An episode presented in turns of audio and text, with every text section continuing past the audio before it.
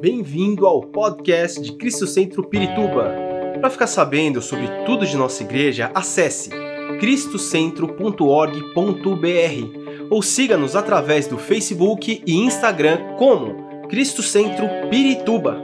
Você também pode ver essas e outras pregações no formato vídeo em YouTube barra Cristo Centro Pirituba Oficial. Seja bem-vindo à nossa casa apostólica. Nós terminamos hoje o tema o cristianismo e as religiões. É, foi um tema para nós foi um tema importante, porque nós não, não, não, a nossa proposta não era falar sobre as religiões, nem mal das religiões. A nossa proposta é destacar a diferença do cristianismo, em que nós somos diferentes, o que nós temos que ninguém tem. Primeiro nós temos Jesus, lembra? Depois nós temos a cruz. Não é verdade? E depois nós temos a a palavra. Então, desde desde o começo, todo domingo estou falando sobre isso, né? Sobre o que nós temos. É, hoje eu quero falar sobre algo poderoso, poderoso que nós temos e ninguém tem, né? que é a ressurreição de Cristo. A ressurreição de Cristo é a vida do cristianismo. É a vida do cristianismo. Então, 1 de Coríntios capítulo 15. 1 de Coríntios capítulo 15, versículo 3 e versículo 4. 1 de Coríntios 3 e 4. Diz assim: Pois o que primeiramente, 1 de Coríntios, 1 de Coríntios 15, 3 e 4 Pois o que primeiramente lhes transmiti foi o que recebi, que Cristo morreu pelos nossos pecados, segundo as Escrituras. Foi sepultado e ressuscitou o terceiro dia, segundo as Escrituras. Aleluia.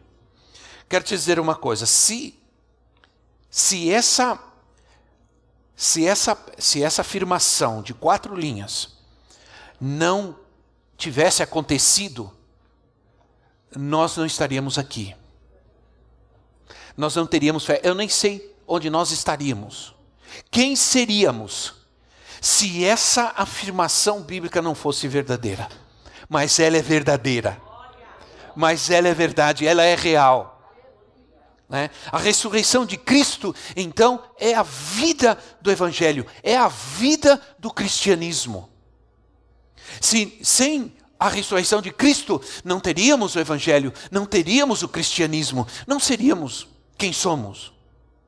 Agora, há muitas filosofias e religiões na Terra, mas em muitas delas não há vida, por quê? Porque não há ressurreição nelas. Não, não há ressurreição, nós vamos entender uma coisa: que a ressurreição não foi apenas de Cristo, mas ela é nossa também. É. A vida que traz a, a ressurreição, a vida que traz a ressurreição, a vida que nós temos, que traz a ressurreição de Cristo, é a vida que superou a morte, é a vida que venceu a morte, é a vida que entrou na morte e destruiu a morte, derrotou a morte. Aleluia! Por isso, Paulo diz no mesmo capítulo, no versículo 55, ele diz assim: Onde está, ó morte, a tua vitória? Onde está? Onde está, ó oh morte, o seu aguilhão, o seu ferrão, a sua prisão? Não! Cristo ressuscitou. A morte foi morta. A morte morreu. A morte morreu. Porque Cristo ressuscitou. Aleluia! Isso, isso é demais, sim ou não, irmãos? Se isso não mexe com a gente, nada mais nessa vida vai mexer.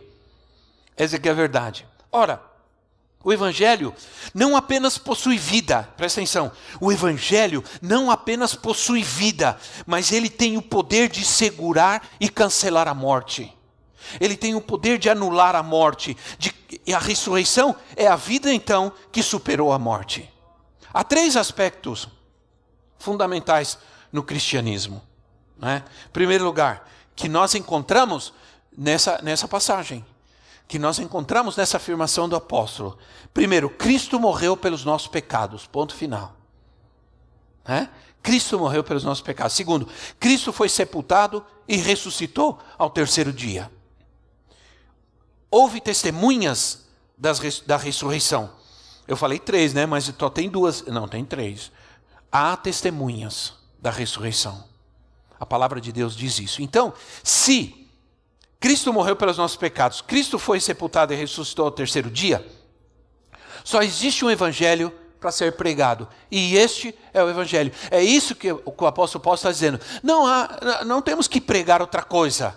É esse o Evangelho que nós temos que pregar. Só há um Evangelho e esse é o Evangelho. Agora, se a gente começa a inventar coisas, eu não sei o que acontece com alguns por aí, irmãos. Ficam tentando inventar coisas, complicam demais, complicam demais algo que ah, não precisa ser complicado, algo que é tão simples, tão claro de ser entendido. Deus não nos deixou uma mensagem que não pode ser entendida. Deus não, Deus nos deixou uma mensagem que pode ser entendida por todos, não somente por alguns. Quando se prega uma mensagem que só pode ser entendida, sim, entendida por alguns, é, é uma mensagem proselitista, é uma mensagem específica. Ora, eu aprendi quando eu fiz seminário teológico, eu aprendi com um dos um dos maiores pregadores que já faleceu desta, te desta terra, desse país. Né? Então, esse homem era um homem espetacular e ele ensinava a gente. Uh, ele dizia assim: quando você for pregar, pregue fácil. Porque quando você pregar fácil, todo mundo pode entender. Não pregue difícil. Porque se você pregar difícil, só alguns vão entender. E não tem benefício nenhum nisso né? Entende? Ora, logicamente, se você quer ouvir algo difícil, bom, tem, tem por aí, você vai buscar. Mas o evangelho tem que ser pregado de forma que todos possam entender. Me lembro que uma vez, faz anos já, um grupo da igreja fomos ouvir um pregador aqui no Brasil que é que muito muito famoso, muito conhecido. E mas só que ele falava de pregava difícil. Aí nós fomos, todo mundo. Aí foi gente conosco, foi gente da igreja, foi alguns irmãos. Aí, aquele dia, eu entendi que isso é uma grande verdade. Aí no, no carro, na volta, o carro estava cheio, nós perguntamos, e aí, gostaram? Ah, ficaram quietos. Ficaram quietos. Eu falei, meu Deus. Mas uma pergunta, irmãos, eu quero fazer uma pergunta, me responda com toda sinceridade. Vocês entenderam? E um deles assim, pastor, não entendi nada. Não entendi nada. Aí uma coisa interessante: aquele homem é, é, saiu do mesmo jeito que ele entrou. Sim ou não? Porque se ele não entendeu, não aconteceu nada na vida dele. É importante isso. Ah, isto é, isto é o que representou o nosso o batismo. É isso que significa o batismo. Se Cristo não tivesse ressuscitado, ainda estaríamos mortos em nossos pecados. Se Cristo não tivesse ressuscitado, nós estaríamos mortos em nossos pecados. É isso que representa o batismo. Deixa eu fazer aqui uma coisa aqui. Quem tá, é o Eric que está ali? Oh, é, vem cá, é o, é o Eric, é o. Derek, não é Eric. Vem cá. Sobe aqui. Isso, senta aqui no chão. Isso. Já que você é um menino mesmo, né? Vai mais para frente um pouquinho que eu vou te batizar. O que significa o batismo? O que significa o batismo? Cristo morreu pelos nossos pecados. Hã? Eu morri para o mundo e para o pecado. O Derek morreu para o mundo e para o pecado. Mas Cristo não ficou morto, não ficou sepultado. Cristo ressuscitou. Se Cristo ressuscitou, se Cristo morreu, mas ele ressuscitou, eu também, vou fazer exercício hoje, também morri, mas não fiquei morto, eu também ressuscitei. Diga, eu também ressuscitei. Amém. Obrigado, Derek. Aleluia. Eu também. Então, o que quer dizer? O batismo ele é um testemunho do que aconteceu na minha vida. Eu entreguei minha vida para Jesus, fui crucificado com Ele, como Paulo diz, estou crucificado com Cristo, e a cruz é um lugar de morte. Estou crucificado com Cristo, eu não vivo mais, mas eu não estou morto. Eu não estou morto. A vida que eu vivo agora já não é minha, é de Cristo. Entende? Então é isso que significa o batismo. Agora, é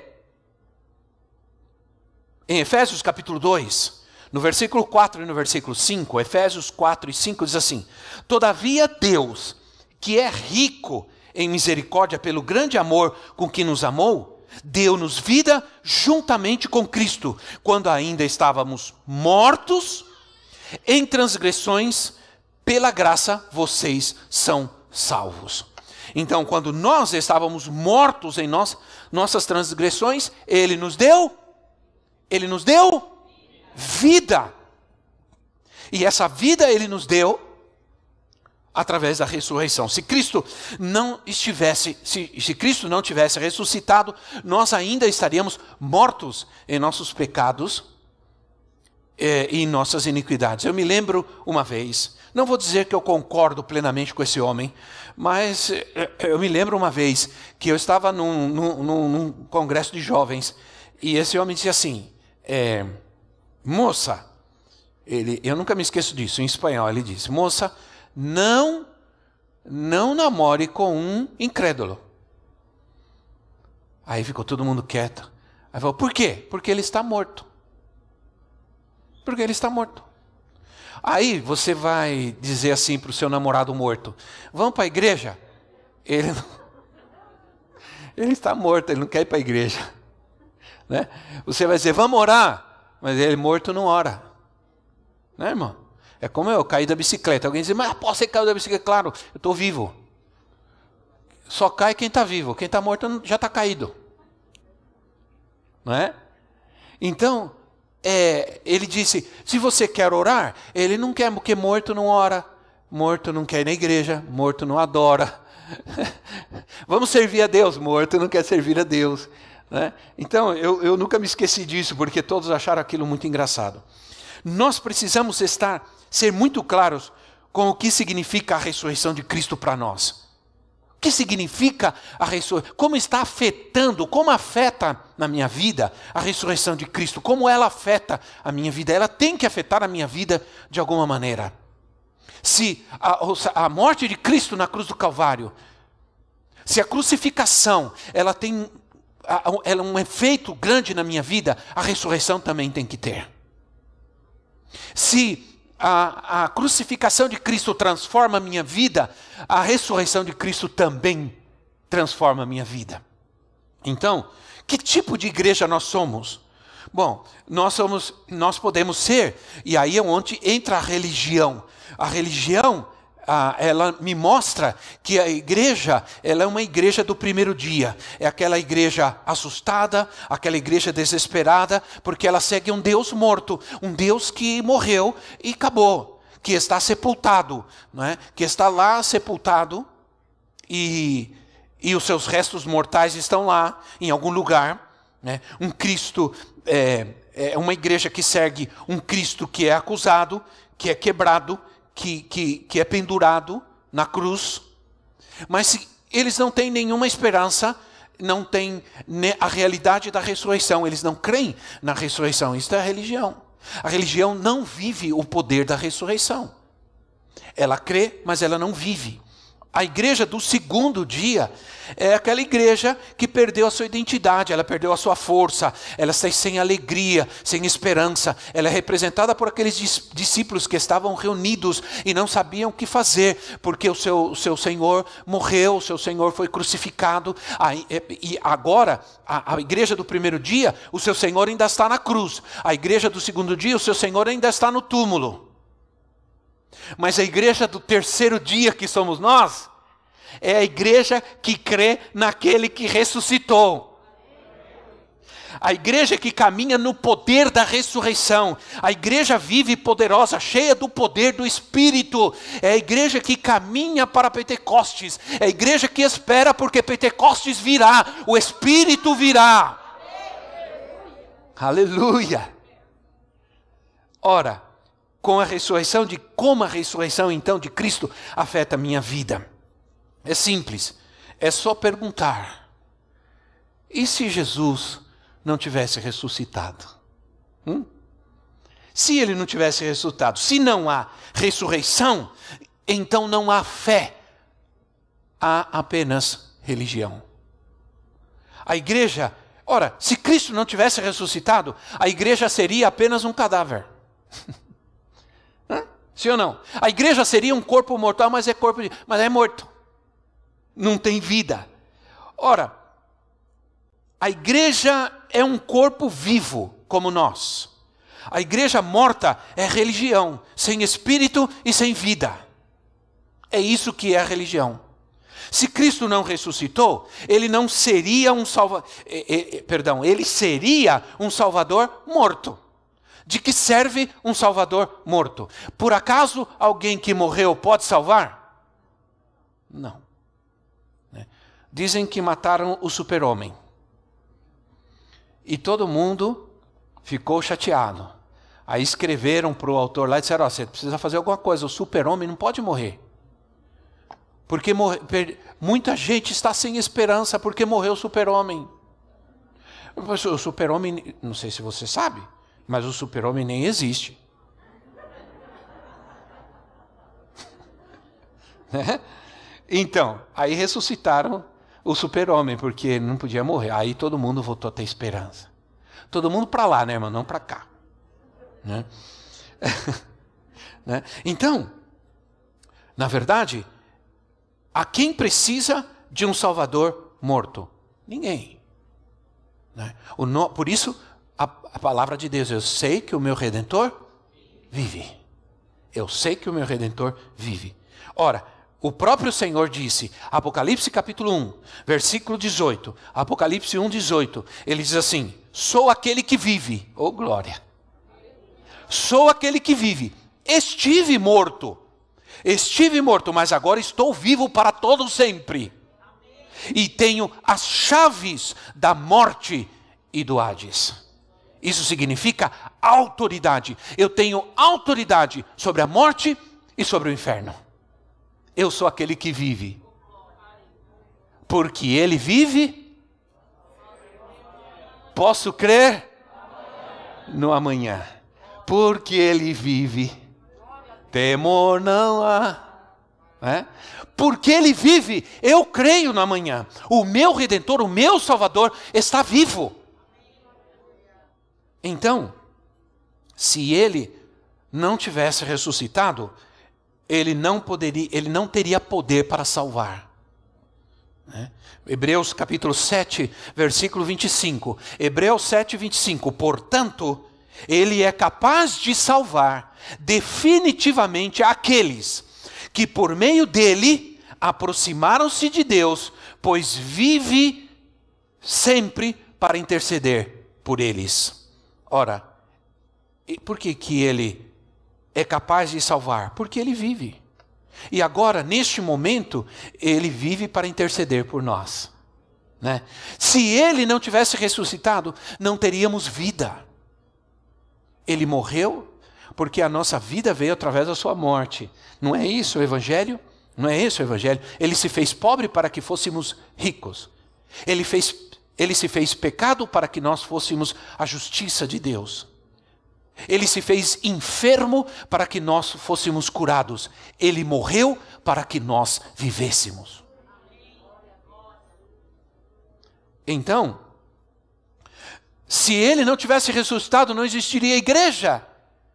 A igreja era fria. Por que, que você saiu daquela religião? Porque você ia lá e era uma coisa fria. Não tinha vida, sim ou não? Não tinha vida. Não se entendia nada. Uma vez me convidaram para ir num casamento de determinada religião, não lembro que eu não vou falar nada disso, mas a pessoa que falava punha o microfone assim, falava, não, não, não, não, não entendia nada. Quer dizer, não entendi nada, os noivos não entenderam nada, ninguém entendeu nada. Né? Ora, não existiria igreja. Ela é o corpo de Cristo, mas o corpo ressurreto. Ela não é o corpo morto de Cristo. Ela é o corpo ressurreto de Cristo. Ora, ela é sua noiva. Então ela não é feia, ela não é, é, é, é arrebentada, ela não é doente. É a igreja do Senhor Jesus Cristo. Podem falar o que quiser dela. Quando eu olho para a igreja e vejo os homens e as mulheres, eu sei que ela não é perfeita, mas quando eu olho para a igreja e vejo a igreja como noiva de Cristo, ela é perfeita. Ela é linda. Jesus não vai vir juntar os pedaços da noiva e fazer uma maquiagem nela. Não. Hã? Nós estamos, como igreja, nós estamos, né, irmãos, nós estamos na, no, no espado do Espírito. Sabe, como existe hoje o dia da noiva, né? Eu vou falar nisso, acho que eu já falei sobre isso uma vez. O dia da noiva, sabe o que é o dia da noiva, né? É aquele dia que, a, que a, quando a noiva chega na igreja, o noivo pensa que é outra. É não é? Sim ou não? Eles trocaram minha mulher, né? é, passa o dia e aí é todo, todo aquele tratamento, aquele cuidado, cura, esconde, né?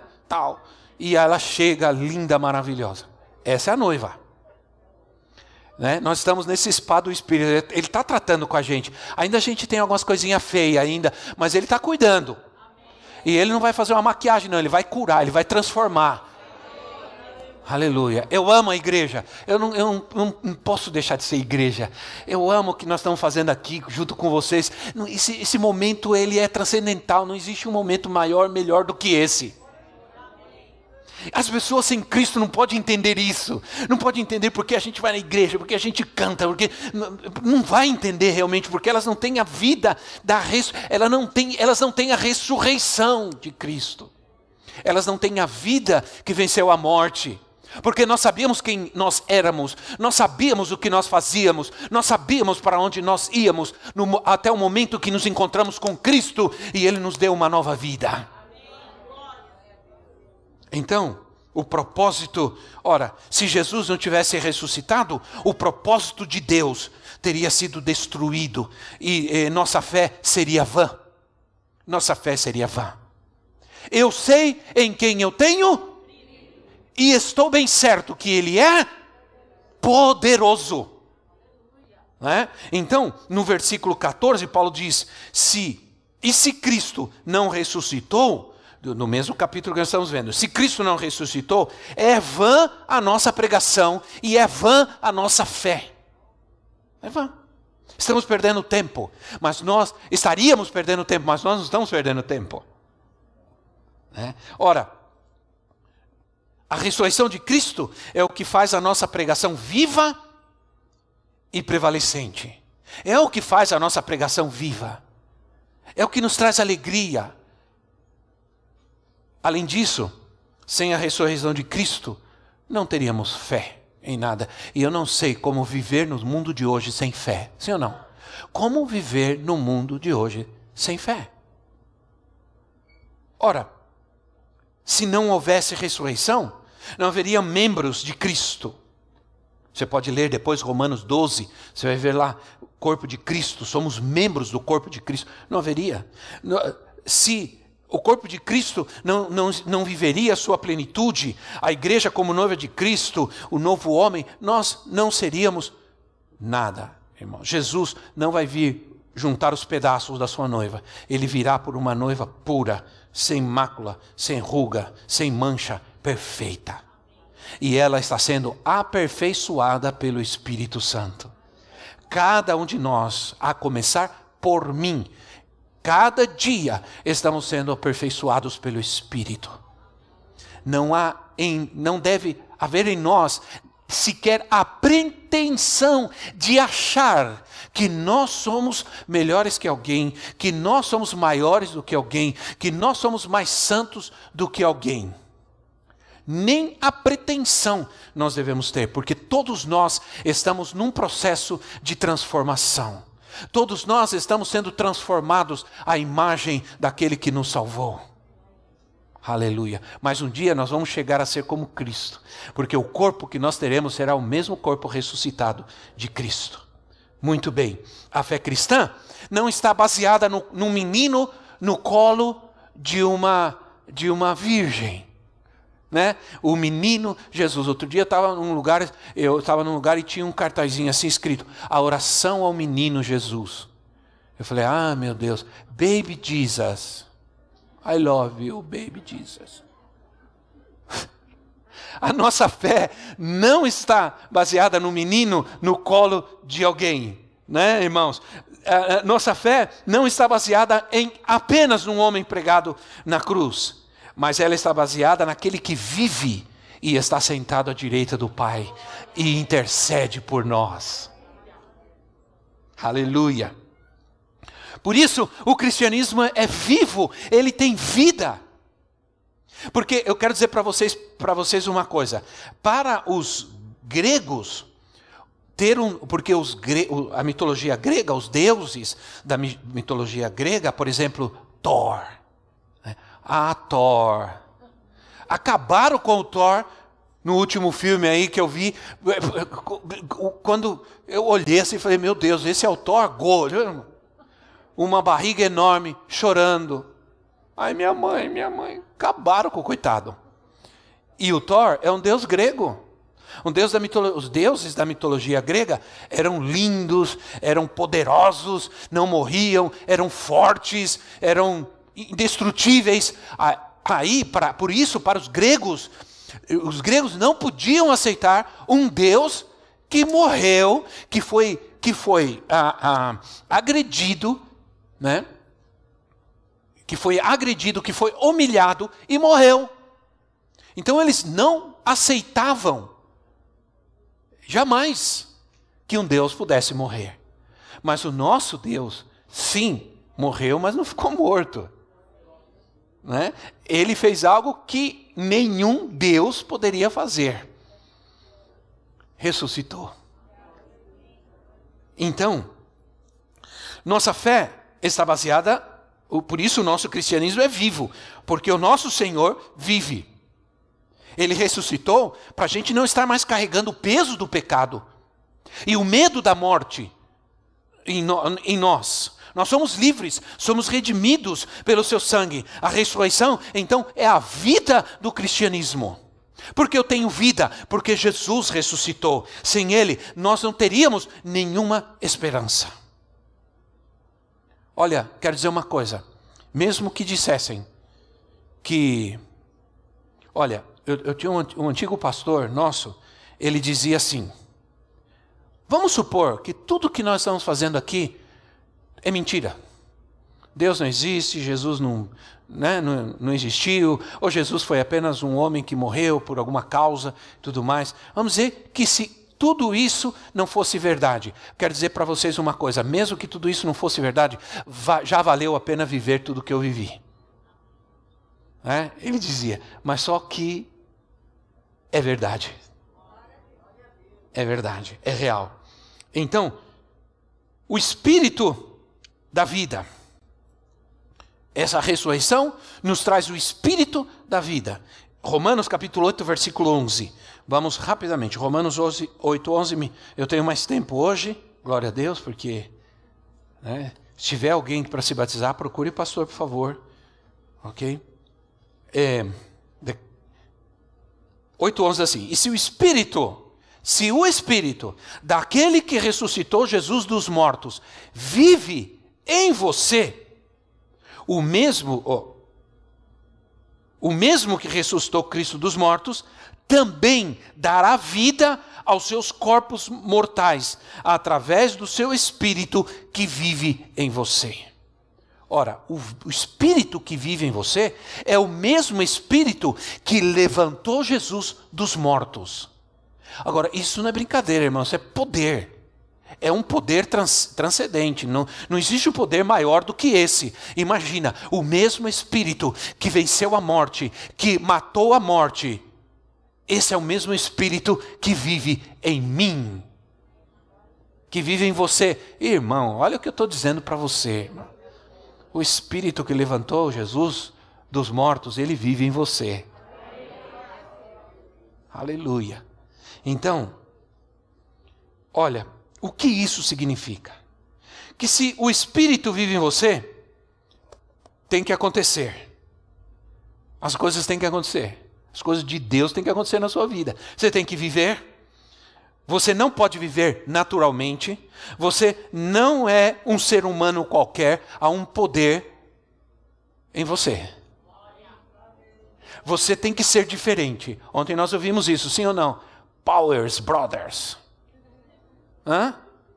Missão dada? É isso. Entende? Há um poder. Nós aprendemos que nós somos diferentes. Por quê? Não, não, não somos esquisitos. Nós somos diferentes. Tá bom? Não, diga para quem está ao seu lado, não seja esquisito. Que está cheio de crente esquisito por aí, sim ou não? Parece que vive em outro planeta, parece que veio de outro planeta. Esquisito, esquisito. Não. Nós não somos esquisitos, nós somos chatos? Não somos aquela pessoa chata que ninguém gosta porque é contra tudo, critica tudo, acha tudo está errado. Não, não, eu não é. Não, nós não somos. Vamos ser diferentes, gente, não vamos ser esquisitos, por favor. Ok? Então, tem que acontecer. Você não pode viver naturalmente. A ressurreição começa com a vivificação do nosso espírito morto, a transfiguração do nosso corpo. Olha só, a transfiguração do nosso corpo e a transformação da nossa alma. Vou repetir. Olha só, começa com a vivificação do nosso espírito, porque quando somos salvos, nascemos de novo, vida em nosso espírito, transformação em nosso, é, transfiguração em nosso corpo e transformação em nossa alma. Tudo isso através do Espírito que dá vida. A morte significa derrota para o homem. Muitas pessoas caminham. Muitas pessoas caminham nessa terra com morte em seus sonhos morte em seus projetos, morte em seu casamento, morte em sua alegria, morte em sua esperança e morte em seu corpo. Mas nós fomos totalmente tomados pela vida de Cristo. Já não há morte em nós. Jesus disse: aquele que crê em mim, ainda que esteja morto, viverá. Aí depois ele diz assim: e aquele que vive nunca morrerá. Ora, aquele que crê em mim, ainda que seja morto, viverá, e aquele que está vivo nunca morrerá. Então, não há morte em nós, não mais haverá morte em nossa vida, não vamos morrer nunca, nós vamos descansar nas mãos do Senhor, nós vamos embora dessa terra para viver com Cristo eternamente, mas a morte não tem poder sobre nós. Aleluia!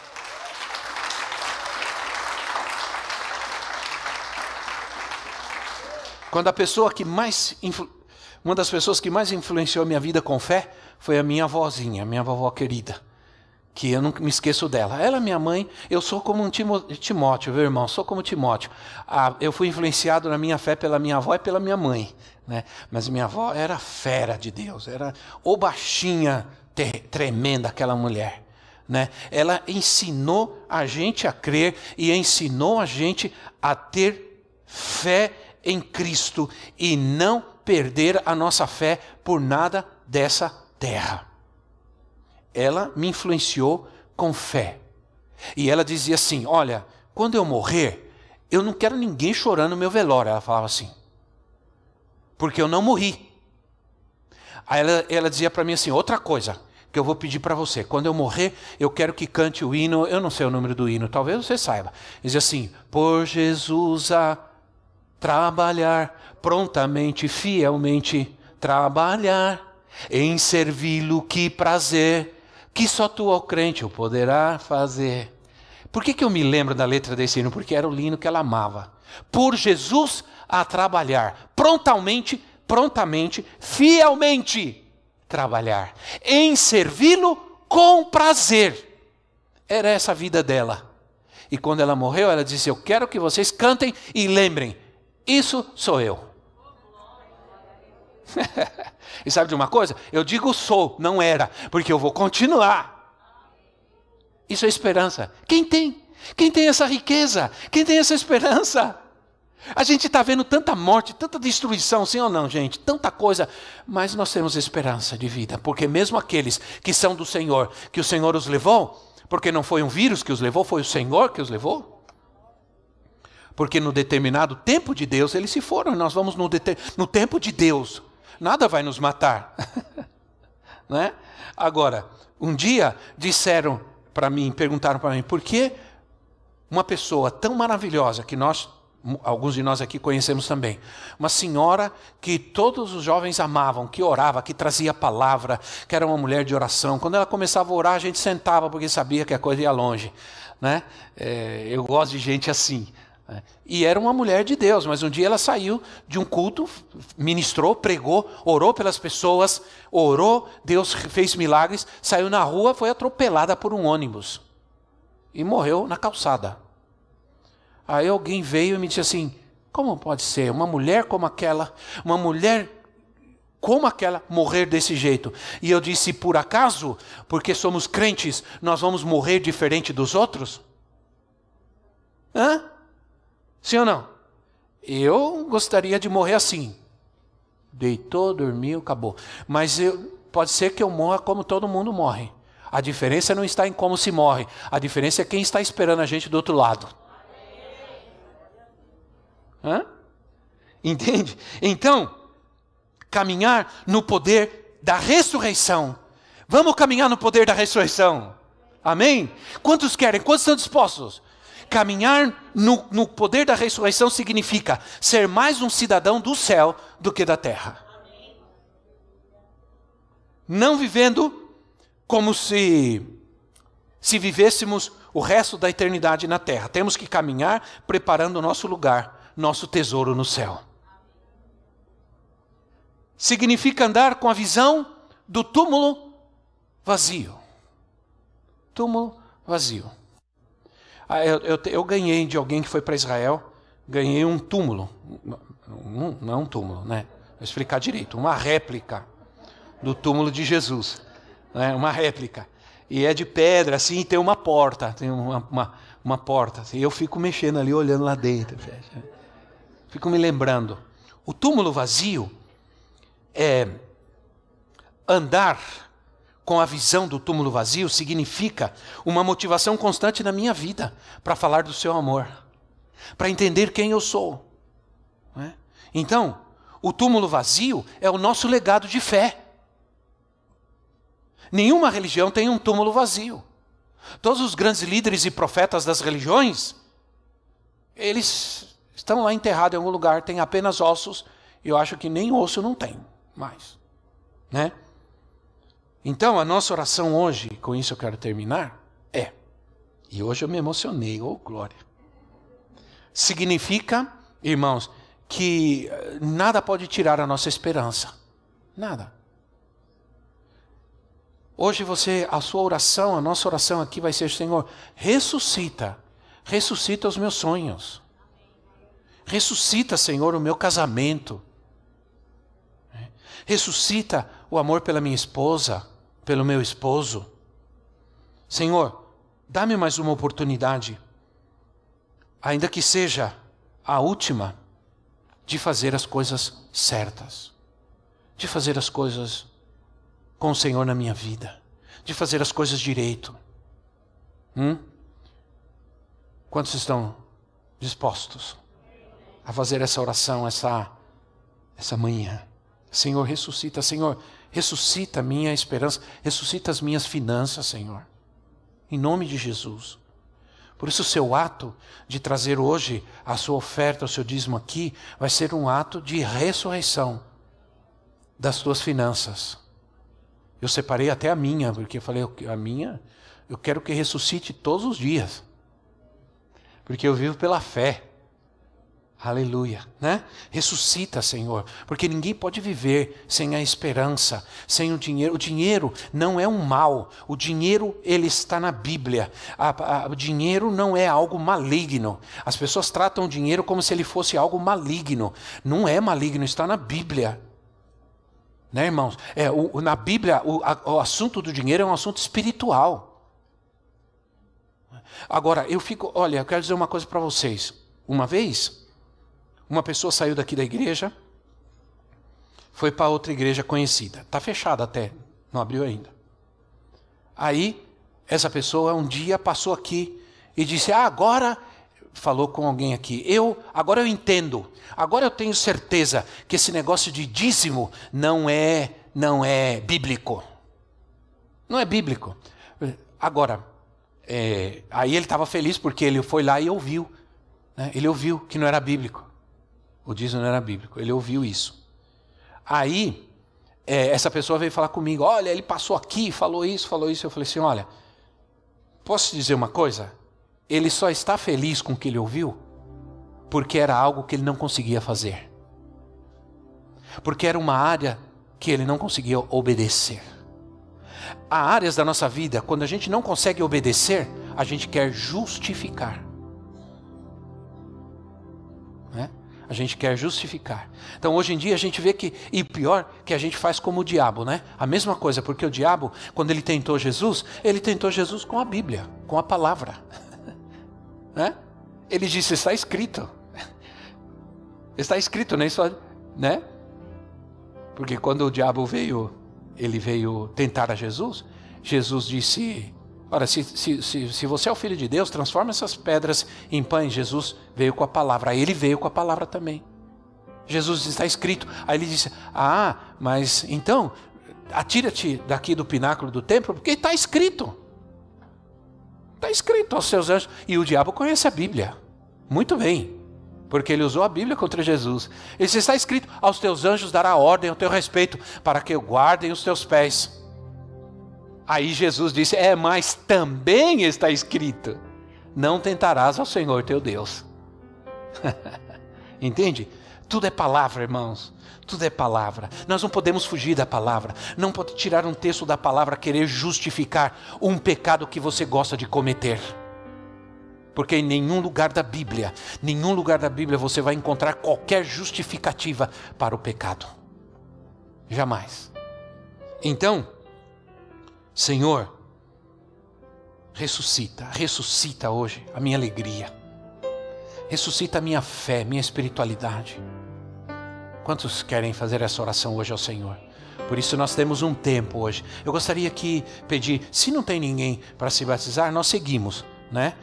Não tem, né, Marcelo? Tá bom, então nós seguimos. Vamos colocar em pé. Glória a Deus. Eu creio que o Espírito Santo nos está dando esse tempo. Aleluia. Né? O Espírito nos está dando este tempo. Obrigado. Opa, glória a Deus. Nós vamos orar aqui por um veículo. Pela chave é bom, hein? Pela chave eu já quero dar uma volta nele.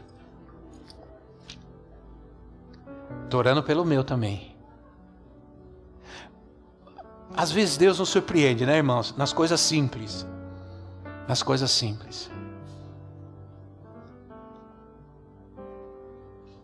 Vamos, cadê? Vamos adorar ao Senhor um instante.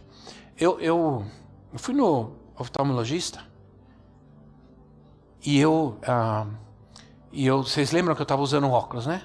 Eu fui no oftalmologista, aí mediu, fez o exame e ela disse assim: você não, eu não vou te dar nenhuma receita mais porque não precisa de óculos. Eu falei: como assim? Ah, você não precisa de óculos. Eu falei: mas, é, ela, eu falei: mas eu tinha estigmatismo e, e miopia, e estava tendo miopia, estava crescendo a miopia e tudo. Você retrocedeu tudo. Aí eu fui fazer exame para renovar minha carteira de motorista. Aí falei para o médico, ó, doutor, na minha carteira está escrito que eu preciso usar óculos. Aí ele falou assim: ah, vamos fazer o seguinte, vai faz o exame sem óculos. E tu... Aí eu fiz o exame, aí ele falou: ó, vou tirar da sua carteira que você precisa usar óculos. Aí eu saí feliz, olha que coisa simples. Mas eu saí feliz e cheio de gratidão. Eu gosto, eu acho bonito óculos, mas não, não, eu estraguei muito óculos. Sentei em cima, larguei num monte de lugar. Né? Aí eu estou vendo alguns de óculos aqui, irmão, se você crê, olha, você pode enxergar melhor do que antes. Aí quem faz essas coisas em nossa vida, irmãos? Se não é o nosso Senhor, sim ou não? Quem faz essas coisas conosco se não é o nosso Senhor? Como pode ser que eu não estava enxergando, eu não enxergava lá atrás. Estou vendo lá a Maria, o Pedro. Eu não enxergava, não, não conseguia saber quem era, identificar quem era. Agora estou lá, estou enxergando, eles são os últimos lá de trás. Como que pode ser isso? Se não é Deus que faz essas coisas em nossas vidas. Como Deus é maravilhoso. Como é bom atribuir ao Senhor as coisas boas da nossa vida. Porque é isso que nos faz crescer, isso que faz crescer a nossa fé, irmãos, quando a gente atribui ao Senhor os pequenos milagres e as pequenas coisas que ocorrem em nossa vida. Esperamos que esta mensagem tenha te inspirado e sido uma resposta de Deus para a sua vida. Quer saber mais sobre Cristo Centro Pirituba? Siga-nos nas redes sociais no Facebook, Instagram e YouTube, ou visite nosso site em cristocentro.org.br.